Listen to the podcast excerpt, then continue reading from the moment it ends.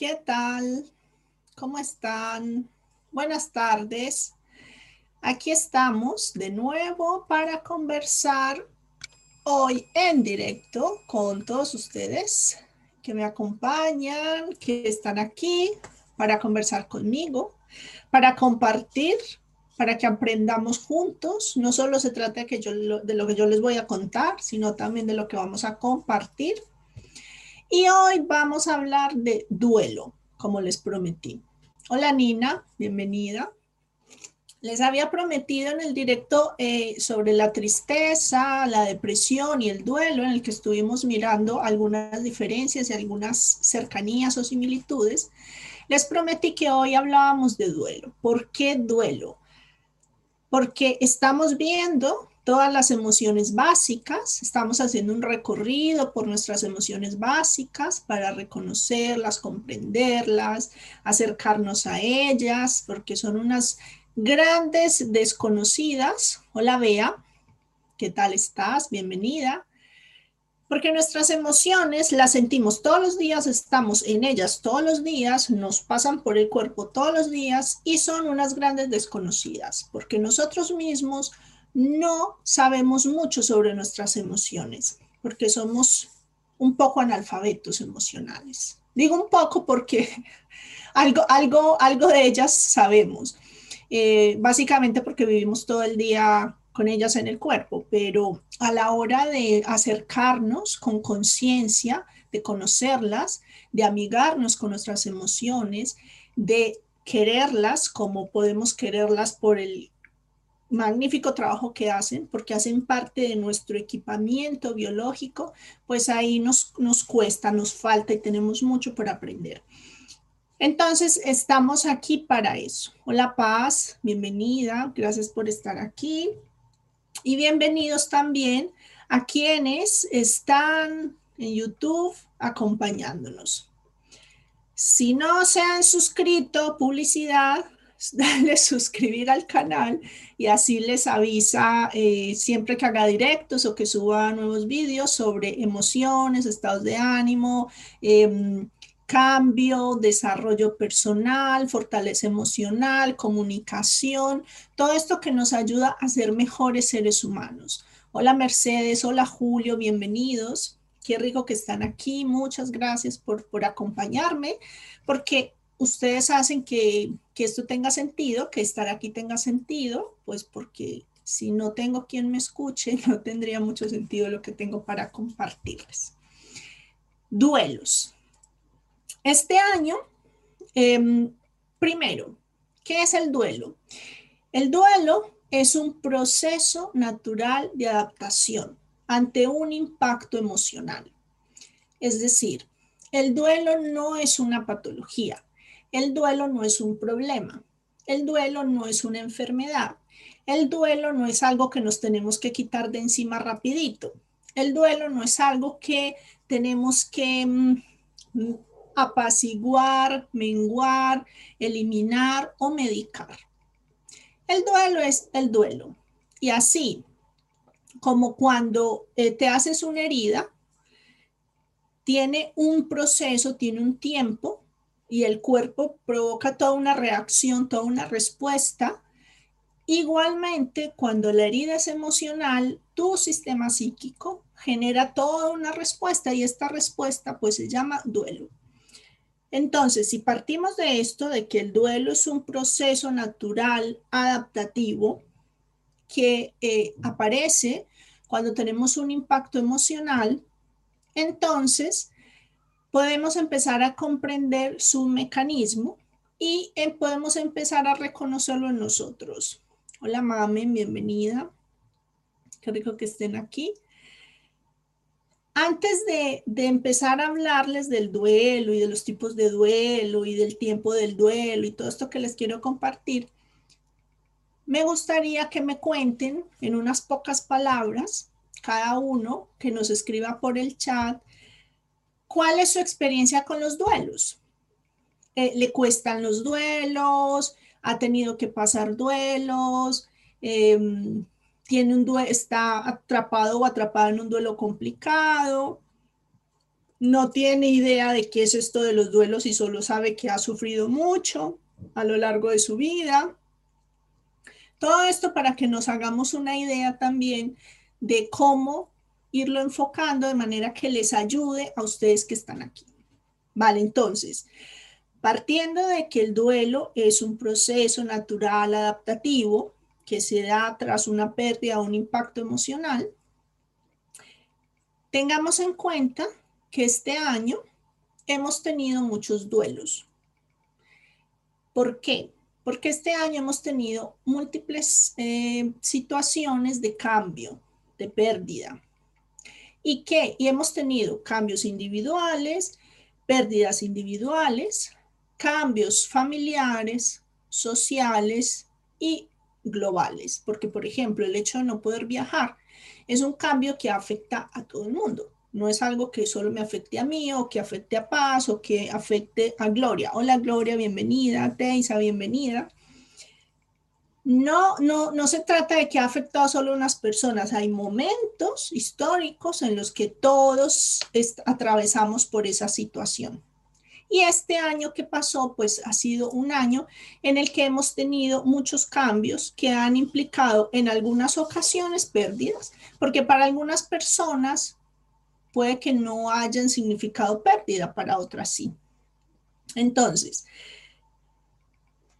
estos, estos duelos que, que miren, este año que ha pasado, y vuelvo al año que ha pasado, y por muchos años vamos a hablar del 2020, es un año que nos ha puesto a prueba con respecto a cómo lo llevamos con el cambio y eh, cómo nos va elaborando los duelos o elaborando el duelo en general.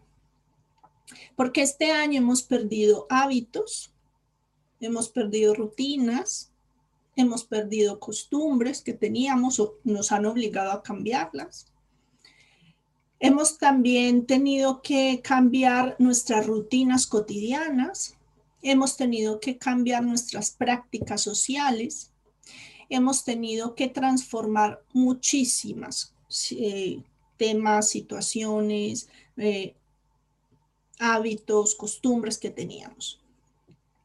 Y en consecuencia, es muy importante que también podamos elaborar esos cambios y elaborar ese, ese duelo. ¿Para qué es el duelo? El duelo aparece para que tú puedas integrar en tu vida esa situación o ese, mm, em, ese evento que te ha obligado a renunciar a algo. Porque al final, ante una pérdida, siempre aparece una renuncia. O sea, puedes renunciar voluntariamente a algo y aún así, muy seguramente también tendrás que hacer una elaboración de ese duelo, de ese cambio. Probablemente sea un duelo mucho más rápido. Por ejemplo, cuando tú decides irte de un empleo, aunque tú hayas decidido irte, aunque haya sido tu elección, puedes terminar, o sea, necesitas elaborar el duelo de esa decisión. Necesitas asumirlo, integrarlo, hacerlo parte de tu vida. Eso es elaborar un duelo. Entonces, cuando tenemos em, situaciones de pérdida, que, que es de las que vamos a hablar, no vamos a hablar de los duelos provocados por decisiones que nosotros tomamos. Hoy vamos a hablar de los duelos que se provocan o que aparecen ante situaciones que se nos presentan, o sea, ante situaciones que nos toman a nosotros, no que nosotros elegimos tener. ¿Qué, cuál, es el, como, ¿Cuál es el principal reto del duelo? El principal reto del duelo es la reconstrucción de nuestra identidad, así grande como lo escuchan. Porque, como les decía en el directo anterior, en una pérdida aparece la tristeza para que podamos reflexionar respecto a cómo vamos a seguir nuestra vida a partir de esa situación. Y cuando hablamos de cómo va a seguir nuestra vida a partir de esa situación, implica que nuestra vida cambió. Y como nuestra vida cambió, como mi vida cambia a partir de una situación, entonces mi identidad cambia. Por ejemplo, cuando yo decidí venirme a España, yo soy colombiana, y cuando decidí venirme a España, por fortuna, pues yo tomé esta decisión, pues porque quise hacerlo. No me vi obligada porque no tenía trabajo, no me vi obligada porque mi vida estaba en peligro, no me vi obligada porque no tenía comida o bueno, o sea, todas estas situaciones terribles que impulsan a tantas personas a migrar. Lo hice porque decidí hacerlo, porque quise hacerlo. Aún así, como yo era consciente de que era un cambio importante y que de alguna manera renunciaba de alguna manera no, que al hacer este cambio renunciaba a seguir siendo quien yo era, lo que yo tenía y como yo vivía allí para poder abrirme a un proceso de construcción de una vida nueva, hice todo un proceso de duelo que no implica necesariamente sufrimiento. Ahora, vamos a ver las etapas del duelo y seguramente o sea, seguramente no, aunque sean em, decisiones que tomas por tu propio beneficio, porque te interesa o porque es una aventura que quieres iniciar, pues atraviesas todas estas fases también, porque en el camino pues pierdes cosas y personas y, experiencias y situaciones. Entonces, yo me inventé un, un ritual, porque los rituales ayudan a, elaborar el duelo. Y el ritual que me inventé como para hacerme consciente de que se acababa algo e iniciaba una vida nueva fue eh, heredar mis libros. Yo tenía, no sé, unos 300 y pico, 400 libros, de los que tengo así memoria que estaban enlistados. Y yo elegí a qué personas le daba qué libros y yo internamente hacía todo ese proceso de entrega y de despedida. Y me ayudó un montón porque me permitió al llegar aquí abrirme a algo completamente nuevo sin estar pensando en lo que era, en lo que tenía, en lo que hacía, en definitiva, en la identidad que yo tenía allí, en quién yo era, ¿no? En el reconocimiento que tenía, en el trabajo que tenía, en la reputación o no que pudiese tener, etcétera todo eso desaparecía. Cuando yo me vine aquí, la Marcela que vivía en Colombia desaparece y se crea una nueva persona. Es una muerte, una mudanza, un traslado de país, la migración, son pequeñas muertes. Entonces, de esto es de lo que vamos a hablar hoy. Por aquí hay varios comentarios. Em, Julio pregunta si duelo es igual a dolor. Julio, el duelo es un proceso de adaptación y dentro de ese proceso hay dolor, hay tristeza, pero también hay otras, hay otras emociones, entonces no es lo mismo. Hola Johnny, bienvenido. Vale, entonces continuemos. Existen em, unas etapas para el duelo. Estas etapas, si bien nos las muestran eh, lineales, no son así. Las vemos lineales para poder explicarlas, para poder comprenderlas. La mm, Elizabeth Kuller Rose fue una eh, psicóloga que se dedicó a investigar, no a investigar, no, primero se dedicó a acompañar personas en proceso de muerte. Y a partir de esta experiencia se dedicó a investigar la muerte, la experiencia de la muerte, el proceso de muerte. Incluso ella tuvo una experiencia tremenda porque ella tuvo un derrame cerebral y ella fue consciente, porque ella además era médico, creo, aquí les tengo dudas del dato, si era psiquiatra o era eh, psicóloga. Bueno, me perdonan, hay el detalle, después se los pongo en, los, en la descripción del video creo que era psiquiatra, porque ella además tenía formación médica y en el momento en que ella estaba teniendo el, el, derrame cerebral, se dio cuenta que estaba viviendo un derrame cerebral y se dio cuenta que estaba en el proceso que tenían muchas personas justo antes de morir, Afortunadamente alcanzó a llamar a alguien que vino a su casa a auxiliarla, pues sí, y sobrevivió al derrame. Y ella pudo experimentar todo eso que le decían las personas que experimentaban. Y es una de las personas que más eh, nos ha aportado en, en relación a lo que sucede en el proceso de duelo. Entonces, ¿cuál es la primera etapa? La primera etapa es la negación. Es decir, esto no ha pasado, esto no puede ser, seguramente mm, se han equivocado, eh, no es a mí a quien iban a despedir, o no es fulanito el que falleció, pero seguro que es él. O sea, ese primer impacto, sea por la muerte de una persona, sea por una noticia que nos dan, sea porque nos dicen que nos despiden, sea porque nos dicen que tenemos que dejar cierto lugar o cierta situación, la, ese mecanismo de negación que tiene nuestro psiquismo lo que permite es que tengamos un tiempo previo mínimo para que nos vayamos haciendo a la idea de esa situación.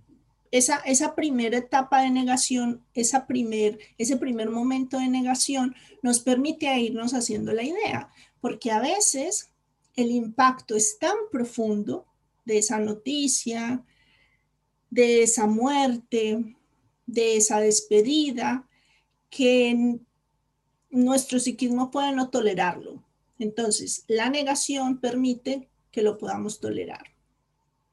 Sabala Mamen dice, en mi caso, interpreto como duelos muertes y enfermedades muy graves de familiares y cuando en mi empresa tuvimos que prescindir de quienes trabajaron con nosotros. Seguro hay más. Sí, esos son duelos, eh, mamen. Todo aquello que te implique dejar algo, que te implique renunciar, que te implique perder, te obliga a pasar por un proceso de duelo. El proceso de duelo puede durar horas si lo que pierdes es un lapicero que te habían regalado y te gustaba mucho, o puede durar años. Respecto a la duración, se habla entre 12 semanas y 6 meses para que la persona pueda retomar su vida cotidiana, no para que elabore el duelo completamente.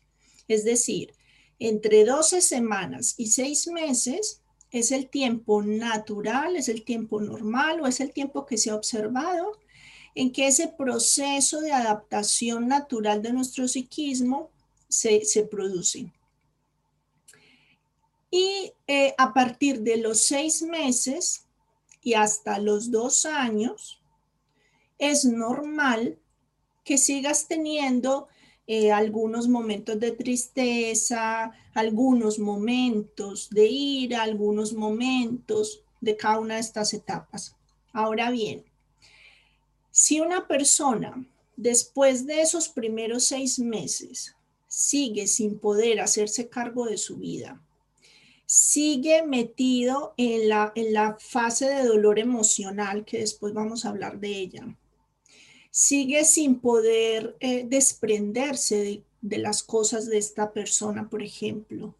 Eh, sigue sin poder ver sus fotografías. Sigue sin poder hablar de ella, sin llorar. Sigue sin poder hablar em, de otros temas que le, que le evoquen esta persona o esta situación sin llorar, en ese momento necesita pedir ayuda profesional. ¿Por qué? Porque esa fase de dolor emocional intenso es normal dentro de esos primeros seis meses.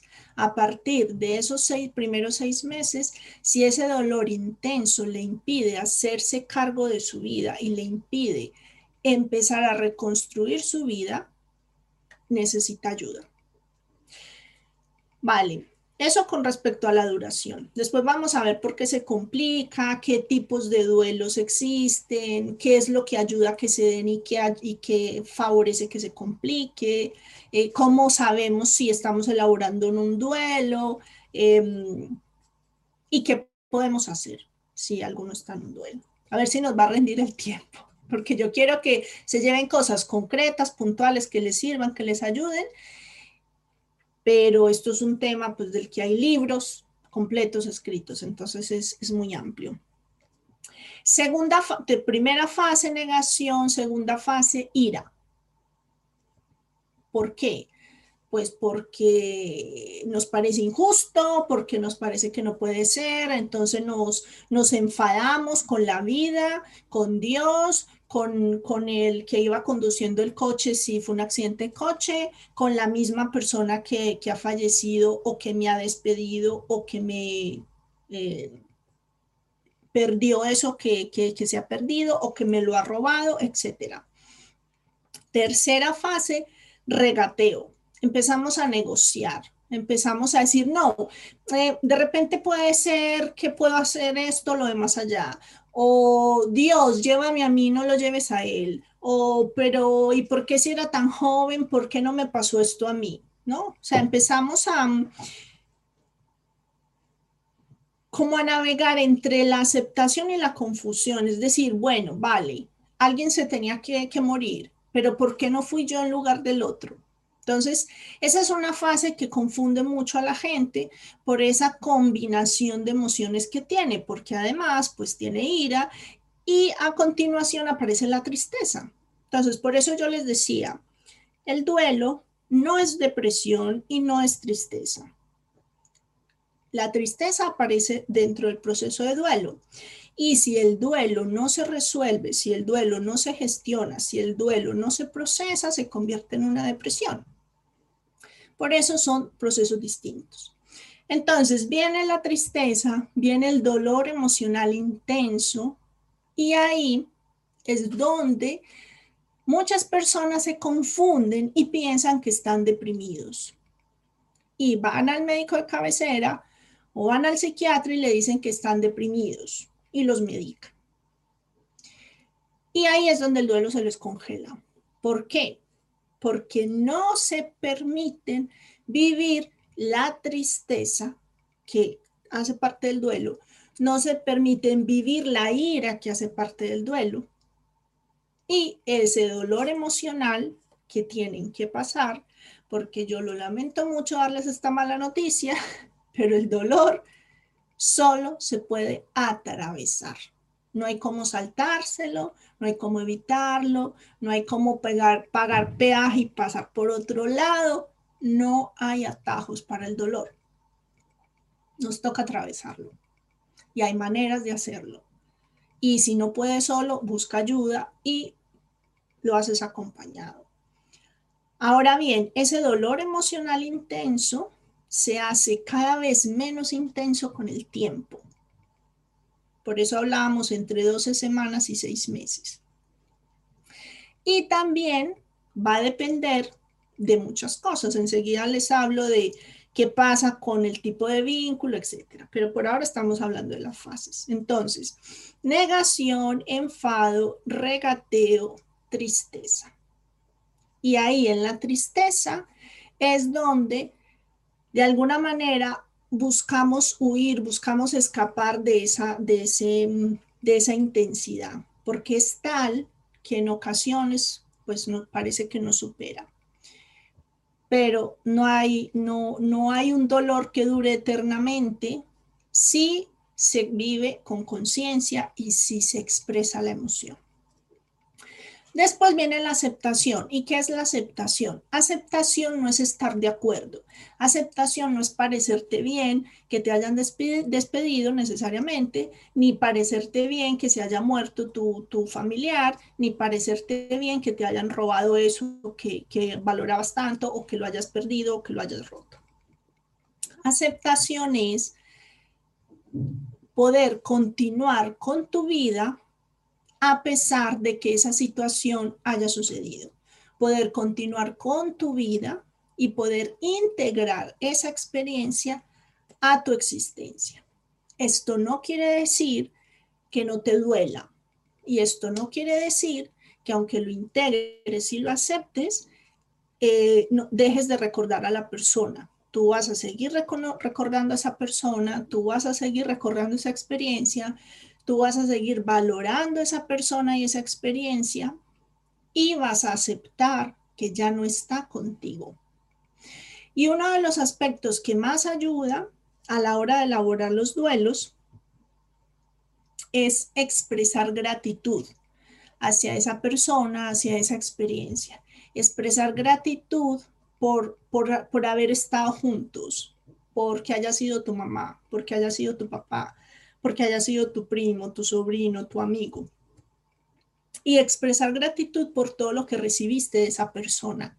Eso te ayuda a ir elaborando el duelo.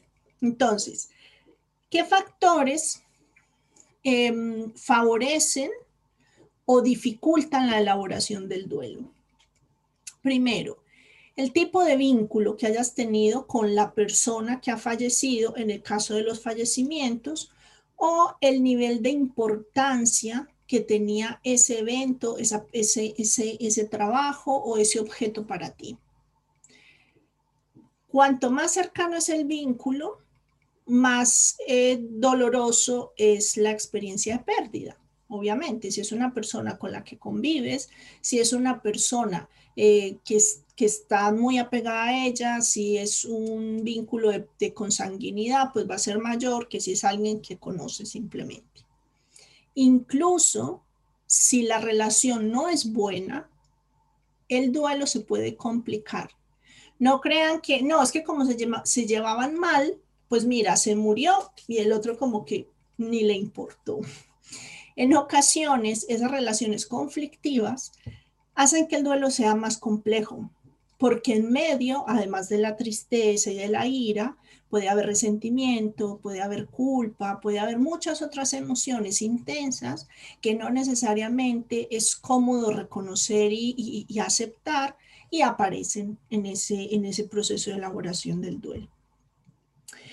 ¿Qué puede ayudar a la hora de elaborar el duelo? Es, por ejemplo, la preparación las personas que fallecen de repente o esas situaciones o esos eventos o esas pérdidas que son repentinas, que son inesperadas y que son altamente dramáticas, eh, suelen tener duelos más complicados que aquellos duelos en los que, por ejemplo, tú acompañas a una persona durante su proceso de enfermedad, porque el proceso de la enfermedad te da tiempo para ir elaborando el duelo. O sea, porque ante determinadas enfermedades, tú lo que ves es que el resultado va a ser la muerte. O en determinadas situaciones, por ejemplo, tú ves que tu empresa va muy mal y que va a cerrar y pues vas viendo que empiezan a despedir personas, pues tú vas teniendo tiempo de elaborar tu, tu propia salida cuando te despidan. O incluso tienes tiempo de irte antes de que te despidan. Si te despiden un día a las 8 de la mañana y no tenías ni idea, pues va a ser mucho más impactante que si ves, pues que están despidiendo gente y que en cualquier momento eres tú el siguiente. No quiere decir que no te duela o que no te produzca agobio. Quiere decir que ese tiempo de preparación puede facilitar o puede favorecer pues que, que ese, ese, ese proceso. Otro aspecto que puede favorecer o, entorpecer el duelo es el apoyo, tener una red de apoyo, tener una red social, el saber que ante esa pérdida estás acompañado, el saber que hay otras personas a las que puedes recurrir en el caso de necesitar algo. Simplemente saber que, que, no, que no estás solo en esta situación puede ayudar muchísimo. Y lo contrario, quienes se sienten profundamente solos ante esa pérdida, ante esa situación, pues tienen más complicaciones a la hora de elaborar el duelo. Y otro aspecto importante es eh, el de las creencias. Las personas que tienen una creencia religiosa tienen eh, mayor probabilidad, mayor facilidad para elaborar los duelos, porque lo atribuyen a una voluntad que les es superior y les ayuda em, en todo esto de no entiendo por qué pasó, no tiene sentido, sobre todo a la hora de muertes complicadas, de muertes tempranas, de niños o de muertes absurdas o de situaciones absurdas. Algo de lo que les ayuda a aceptar la, la, la experiencia es el asumir que, es, que hay una voluntad superior, aunque no la comprendan, que existe una voluntad superior. Eso ayuda. Y que hay eh, sociedades en las que tienen una perspectiva de la muerte distinta, más positiva que la nuestra, y eso también ayuda a, a elaborar el duelo. De hecho, si ustedes se dan cuenta en algunas películas, ven cómo en los funerales eh, la gente llora con intensidad. Incluso hay culturas en las que se contratan dolientes, es decir, se contratan personas para que lloren durante el funeral con intensidad, porque eso favorece que los familiares que están muy contenidos, al ver a ese que llora así tan intensa y amargamente, se contagien y puedan soltar toda su, emoción, porque al final se trata de eso. Cuanto más sueltas tu emoción, más fácil es la elaboración del duelo. Entonces, hablemos de los tipos de duelo. Bueno, por ahora cuéntenme qué tal vamos. ¿Se ven en alguno de estos? ¿Han visto personas que atraviesan duelos y que se quedan eh, atascados en, alguna de estas em, fases. Hay personas que se pueden quedar en la ira y tener una ira permanente por esa situación y no avanzar y no elaborarla. Y esa ira contenida y no expresada se convierte en violencia. Yo he visto, sobre todo en adolescentes, cuando fallece alguno de sus padres o cuando tienen que hacer renuncias muy intensas, por ejemplo, mudanzas muy repentinas o que pierden algún amigo o alguna amiga que era muy importante y que no reciben el acompañamiento y no reciben em, como el apoyo para que puedan elaborar el duelo, se, desordenan totalmente. O sea, pasan de ser chicos o chicas tranquilos, em, normales o incluso sobresalientes en sus notas, sin dar mayor problemas en su casa, hacer todo lo contrario, a consumir sustancias, a ser rebeldes, a aparecer la violencia, eh, pierden el sentido de la vida, porque muchas veces la tristeza pues se confunde con la ira y como no se permite la expresión o le dicen, bueno, a ver, es que si esto fue lo que pasó y hay que asumirlo y hay que seguir y punto. Y no siempre es tan fácil o incluso cuando los padres se separan, em, hay que elaborar un duelo. O sea, porque es que se acabó tu familia tal cual tú la conocías. Aparece un nuevo modelo de familia, una nueva manera de experimentar eso que es la familia, pero si no elaboras ese duelo, pues puede traer muchas consecuencias eh, negativas para los chicos. Eh, Mamen dice, me está haciendo entender alguna cosa. Cuéntanos, por ejemplo, qué, si hay algo que nos quieras contar. Johnny dice, al parecer, yo retengo todos mis duelos y no los libero. Y al parecer se transforman en inactividad. Exactamente, porque acuérdate, ¿qué es la tristeza? La tristeza es que es como si tú pones un sistema en refrigeración. Eso es la tristeza. La tristeza no necesariamente, la tristeza del duelo no necesariamente se expresa con llanto, no necesariamente se expresa con estar eh, tirado en una cama a oscuras días y días. Hay muchas maneras en que se expresa la tristeza. El, el, no tener planes, el no tener proyectos, el no avanzar en tus proyectos aunque los tengas, pueden ser consecuencias de una emoción contenida, de una emoción bloqueada, de una emoción no expresada. J. Julio Nos dice mi duelo fue el irme de casa. Ese es un cambio enorme. O sea, cuando nos independizamos o cuando tenemos que dejar de vivir con las personas con las que vivimos, cuando nos vamos a la universidad, todos esos son cambios. Sobre todo, bueno, vamos a la universidad y tenemos que ir a vivirnos a otra ciudad. Todos estos son cambios e implican un duelo y es necesario hacer ese proceso consciente. Hola Mari, Mariluz, bienvenida. El primer tipo de duelo es el duelo bloqueado. Y el duelo bloqueado es en parte lo que decía Johnny. No permitirse sentir la emoción. Es decir, el duelo, el proceso, ni siquiera permitimos que arranque, que inicie, que empiece. Entonces, simplemente es, aquí no ha pasado nada, esto yo me lo trago, yo me lo guiso y seguimos la vida porque la vida hay que seguirla y no hay que pararse con tristezas y cositas de estas. Ese es un duelo bloqueado.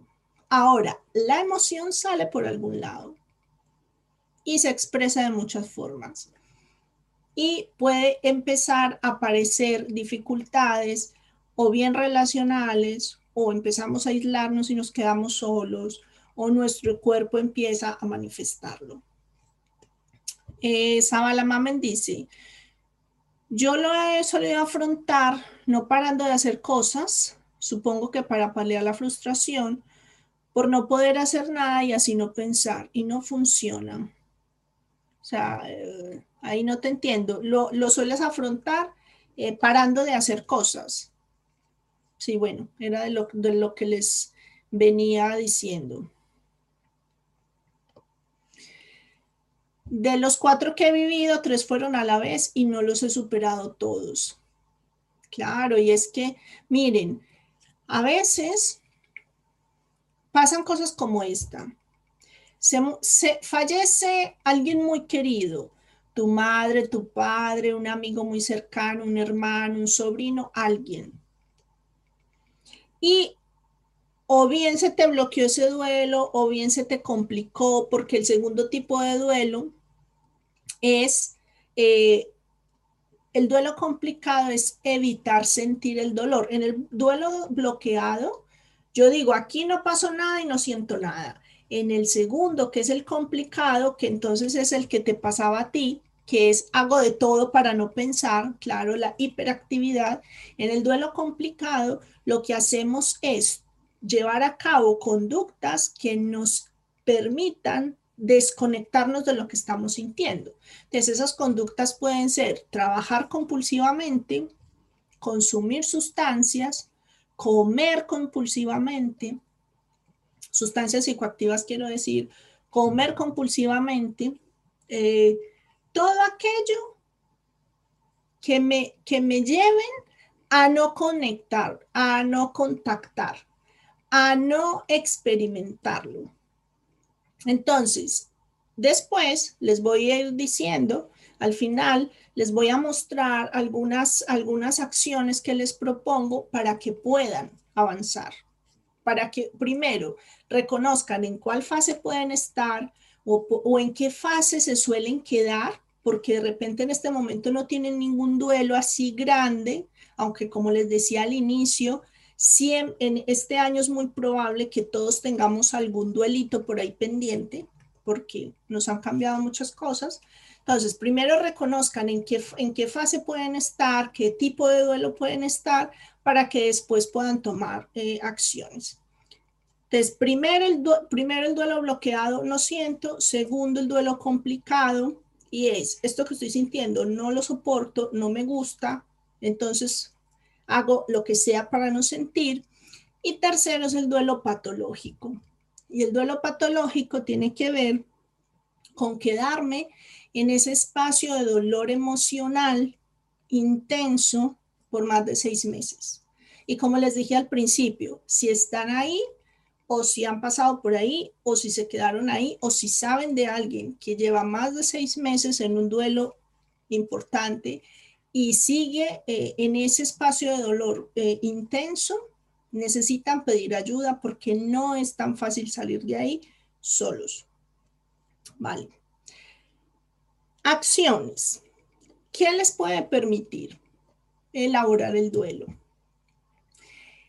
En dos directos anteriores, em, cuando hablamos de los rituales de la Navidad, ese es, un, es una buena práctica, hacer rituales de despedida, porque los rituales, como les expliqué en ese directo, favorecen el cierre.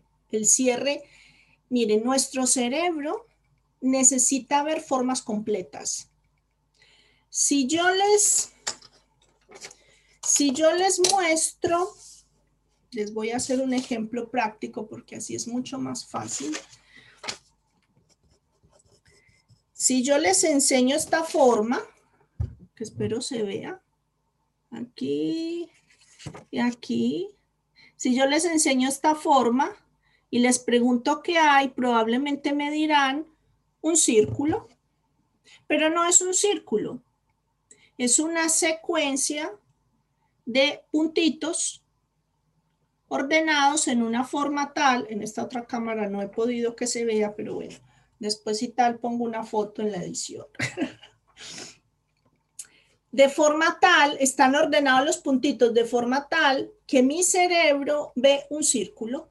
Entonces, nuestro cerebro, nuestro psiquismo necesita todo el tiempo ver formas completas, cerrar los temas. Por eso, cuando nos falta información, nosotros la completamos y terminamos. Eh, ¿Recuerdan el, juego del teléfono roto cuando éramos pequeños que empezaba uno, iba cambiando, iba diciendo la frase o la historia al oído al otro y el último decía otra cosa completamente distinta? Porque nosotros completamos la información. Entonces, si no cerramos algo, como les conté al inicio, ¿cuál fue mi cierre cuando me vine de, Colombia para España? Si no cerramos, no podemos abrir nuevas relaciones, nuevos espacios, nuevos vínculos, etc. Entonces, pueden hacer rituales de despedida. Por ejemplo, cartas de despedida. Hay dos tipos de carta de despedida una es la carta puntual, que un día te sientas y escribes a mano, no en el computador, no en el ordenador, sino a mano.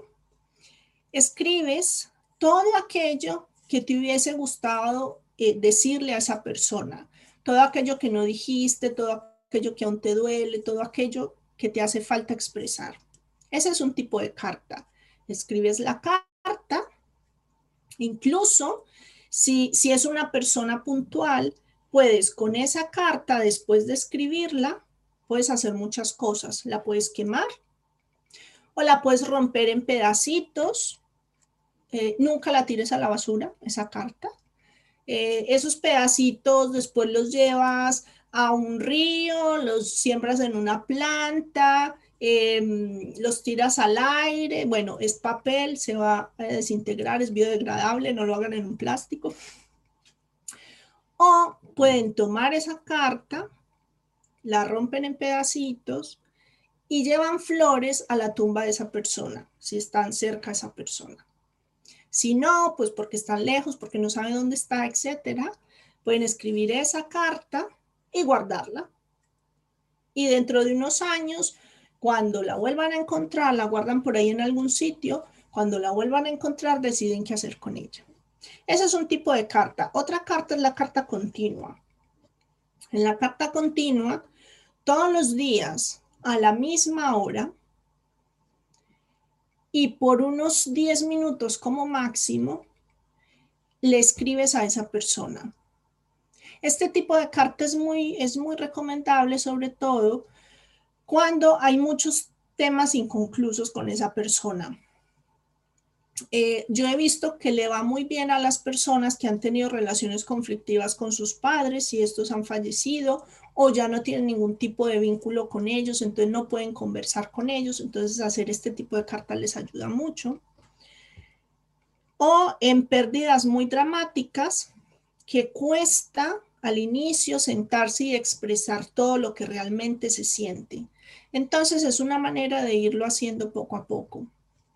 Entonces, todos los días durante 10 minutos le escribes em, y al día siguiente puedes continuar donde ibas. No necesariamente tienes que leer lo que escribiste antes, de hecho no te lo recomiendo, sino que continúes ahí donde ibas o vuelves a empezar o repites lo que ya dijiste o le dices algo nuevo, da igual. ¿Por cuánto tiempo? Tú sabrás cuándo es suficiente. O sea, algo en ti te dirá, ya, es suficiente. Y te dirá, es suficiente en paz. Y no, bueno, es suficiente porque yo voy a dejar de hacer esto y ya no quiero escribir más y estoy cansado y total, esto no sirve para nada. Ahí está empezando a aflorar la ira. Entonces, fantástico que sigas escribiendo porque hace parte del proceso. Em, ¿Qué más te puede ayudar? ¿O cómo sabrás que estás elaborando el duelo? Cuando, por ejemplo, puedes desarmar la habitación de esa persona o te puedes desprender de cosas de, que te recuerden a esa persona y que no son esenciales o necesarias. Cuando em, algo muy valioso que te puede ayudar también muchísimo es hacer un álbum de esa relación. Es decir, tomas un álbum, puede ser que compres un álbum o que cojas un cuaderno, una libreta, y en la primera hoja empieces con el día uno de esa relación. Todo aquello que te recuerde, que te, que te evoque, que te traiga em, experiencias de cómo empezó esa relación y que en las hojas vayas pegando imágenes, vayas escribiendo texto, vayas poniendo canciones, vayas poniendo fotografías de lugares, etcétera, y vayas contando la historia de esa relación. Y al final hablas de cómo acaba esa relación. Incluso cómo em, ¿Qué te faltó decirle antes de que se fuera? ¿Qué te faltó decirle antes de que te despidiera? ¿Qué te faltó decirle antes de que te dijera, mira, ya no quiero seguir más contigo si fue una pareja? ¿O qué te faltó decirle antes de que falleciera? Construyes un álbum con toda la relación. ¿Eso qué le dice a tu cerebro? ¿Qué le dice a tu, tu psiquismo? Esto tuvo un inicio y tuvo un fin. Y este fue el fin independiente de si te gustó o no te gustó, etcétera, tuvo un inicio y un fin y ha terminado. Recordemos que lo importante es cerrar. ¿Qué haces con ese álbum? Lo guardas en un lugar al que no tengas mucho acceso, o sea, que no lo tengas en el escritorio o en la mesilla de noche. Y dentro de unos años, cuando lo encuentres, sabrás qué hacer con él. Otra cosa que puedes hacer, además de ese álbum, es coger una caja poner ese álbum y en esa caja meter todo aquello de lo que todavía no eres capaz de desprenderte, em, pero que tampoco te ayuda a tener tan a la vista. Entonces, lo pones en esa caja, lo guardas y en unos años sabrás qué hacer con ello. Incluso alguna vez en una, en una relación muy dramática, muy traumática que tuvo una persona, el, ritual de cierre que le propuse y que lo hizo y le, y le encantó fue hacer una caja, meter todos esos recuerdos sin nada que la identificara, es decir, sin fotografía, sin nombre, sin nada que pudiese identificarla a ella como tal, y enterrarla en algún sitio. Y para esa persona fue liberador. O sea, le encantó. Al principio le pareció un poco impactante, pero dijo, pues mira, o sea, como ya habíamos hecho un trabajo previo y confiaba en mí, entonces pues se animó y lo hizo. Así que ese, puede ser otro, otro recurso. ¿Qué, ¿Qué otra cosa te puede ayudar o qué otra práctica te puede ayudar? ¿Qué otro hábito te puede ayudar? Lo hemos hablado en otros directos y es agradecer por eso que te ha dado la persona, por esa relación, por la presencia, por lo que te trajo, por lo que te aportó. Lo puedes hacer escribiéndolo en, esa carta, o sea, no solo despidiéndote, sino agradeciéndolo, o eh, puedes hacerlo como un ejercicio de un ejercicio mental en el que cada que recuerdes a esa persona le des las gracias. por eso que te dio, eso que te aportó o eso que, que le trajo a tu vida. Entonces, antes de cerrar, porque hoy se nos ha hecho algo largo, ya les dije al principio que era un tema extenso y que quería que, que tuvieran unas claridades básicas y pues que se pudieran llevar algunas, algunos em, pautas esenciales. Cuéntenme qué se llevan, cuéntenme cómo se van, cuéntenme qué les provoca hablar de esto, de qué se dan cuenta y qué pueden hacer a partir de, esta, de esto que les he compartido. Recuerden, esencial, que siempre que tengan algún proceso de cambio, siempre que tengan un cambio inesperado, una noticia inesperada, un fallecimiento, una ruptura, hagan una pausa y se tomen el tiempo de experimentar eso que les está pasando, de reconocer el enfado que tienen cuando aparezca, puede ser muy chiquito, puede ser muy grande, de reconocer ese dolor emocional que les provoca esa renuncia a esa situación, esa experiencia, a esa persona, y de permitirse vivir no solo esa tristeza, sino empezar a recolectar todos esos elementos que les van a permitir aceptarlo, integrarlo y reconstruir su identidad a partir de ese nuevo momento, de ese nuevo espacio, de esa nueva condición. Así que esencial que lo tengan en cuenta. Y si no saben cómo hacerlo, pueden ir a mi página web.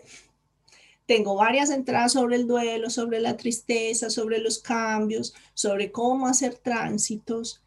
Y si definitivamente no son capaces de hacerlo solos, pidan ayuda. Porque como les decía en, en un ejemplo que les di en el directo anterior, es mucho más fácil pedir ayuda cuando identificamos que nos estamos quedando atascados en alguna fase del duelo que después salir de una depresión. Es mucho más rápido, es mucho más fácil y es mucho más económico eh, tanto emocionalmente como materialmente. Así que, como siempre, les pido por el chat em, que me compartan eso, cómo se van, qué se llevan. Teisa nos dice por aquí, gracias Marce, grandes recursos. Gracias a ti por estar aquí y escucharme. Hola Valeria, ¿estás por ahí? No te había visto, no te había saludado. Y Marina Quintela también, estás por aquí. Muchas gracias. Diana Ruiz también está. Hola Dianita, te mando un abrazo grande. Feliz año. No hemos hablado desde el año pasado. ¿Cómo se van? ¿Qué se llevan? Me encantará eh, escucharlos. Para los próximos directos vamos a seguir haciendo un recorrido por las emociones. En el próximo directo hablaremos de la ira que es una emoción eh, muy repudiada a la pobre. Le tenemos, eh, no la queremos bien, no nos gusta, no nos parece apropiada, nos, nos han enseñado toda la vida que no, que no, que no hay que enojarse, que, que parecemos como que estamos muy mal si, si nos enojamos, y si nos enfadamos, y le ponemos límites al otro, que somos bordes o descorteses o no sé cuánto, y no necesariamente. O sea, la, la ira es maravillosa y es un motor que obviamente como no sabemos relacionarnos con ella, pues se nos convierte en violencia y, y nos va, y así nos va. Gracias, Gloria, a ti. Gracias a ti, Gloria y a Bea también. Muchas gracias. Muy bien. Eh, les doy un abrazo en la distancia, un abrazo virtual.